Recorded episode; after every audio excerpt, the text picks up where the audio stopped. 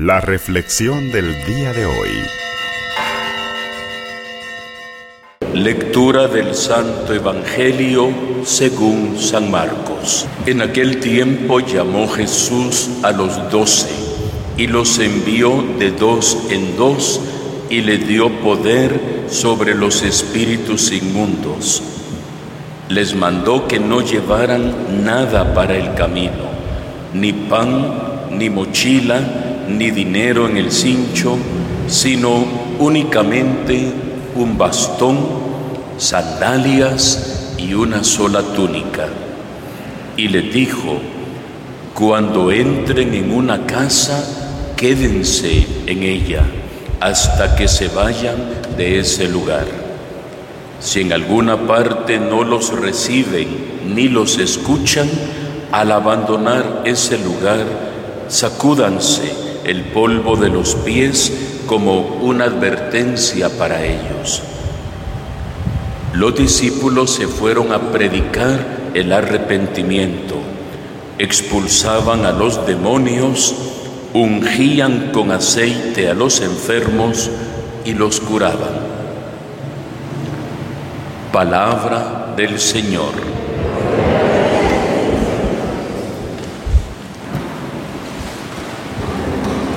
Las lecturas que hemos escuchado el día de hoy, como nos hemos podido dar cuenta, tienen todas, pudiéramos decir, un mismo hilo conductor, un mismo tema, llamados por Dios a una misión. Tanto el profeta Amós en la primera lectura se nos presenta como llamado por Dios a predicar en aquel siglo 8 antes de Cristo, lleno de injusticia, lleno de maldad, lleno de pobreza, lleno de marginación, de enfermedades y repito, sobre todo de injusticia y pobreza. Ahí le toca a Amós predicar. San Pablo, en el hermoso himno que hemos escuchado hoy, nos recuerda también que hemos sido llamados a ser una bendición. Y Jesús en el Evangelio llama a los discípulos, los convierte en apóstoles y los envía en su nombre, de dos en dos, a continuar con su misión, santificar la tierra, erradicar el mal, simbolizado en expulsar los espíritus inmundos y devolver la salud del cuerpo y del alma. Por eso ellos, por un lado, expulsaban demonios y predicaban el arrepentimiento, la salud del alma y la salud del cuerpo. Ungían también a los enfermos y los curaban. Al igual que Amós, que Pablo y que los doce, también usted y yo hemos sido llamados y enviados para una misión muy concreta. ¿Cuál es esa misión? Eso es lo que a lo largo de toda nuestra vida debemos ir reconociendo, valorando y sobre todo viviendo de la mejor manera. Amós reconoce su sencillez.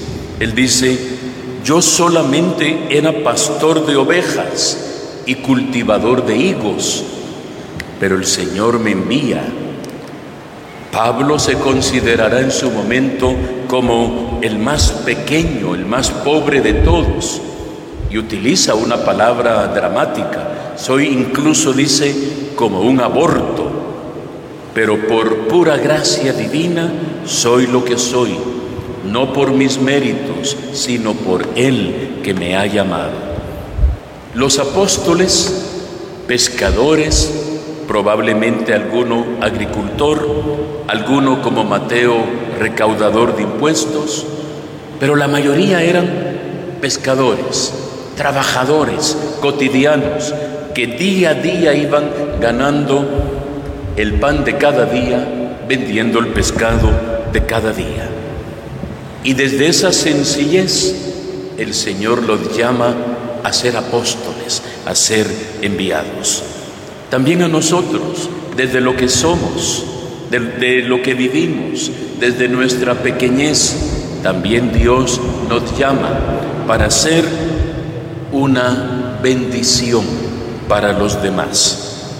San Pablo nos dice hoy, Cristo nos eligió desde antes de la creación del mundo. O sea, usted aquí no está, o los que están a través de los medios de comunicación participando, no está de rebote, no está aquí porque fallaron los cálculos de sus papás. Dios da la vida cuando Él quiere y la retorna cuando Él quiere, cuando cree conveniente. Aún contra toda expectativa hemos visto casos que cuando Dios da la vida, Dios da la vida. Y fundamentalmente hemos sido llamados, todo dice, desde antes de que lo pudiéramos imaginar, llamados a ser una bendición, irreprochables ante sus ojos. Nos creó por amor y nos salvó por misericordia y nos ha santificado con su Espíritu para que nosotros podamos ser, lo repite dos veces hoy, una alabanza continua. No dice que cantemos alabanzas continuamente, dice que nosotros seamos una alabanza continua para Dios. Y eso solamente lo podemos ser siendo una bendición para los demás.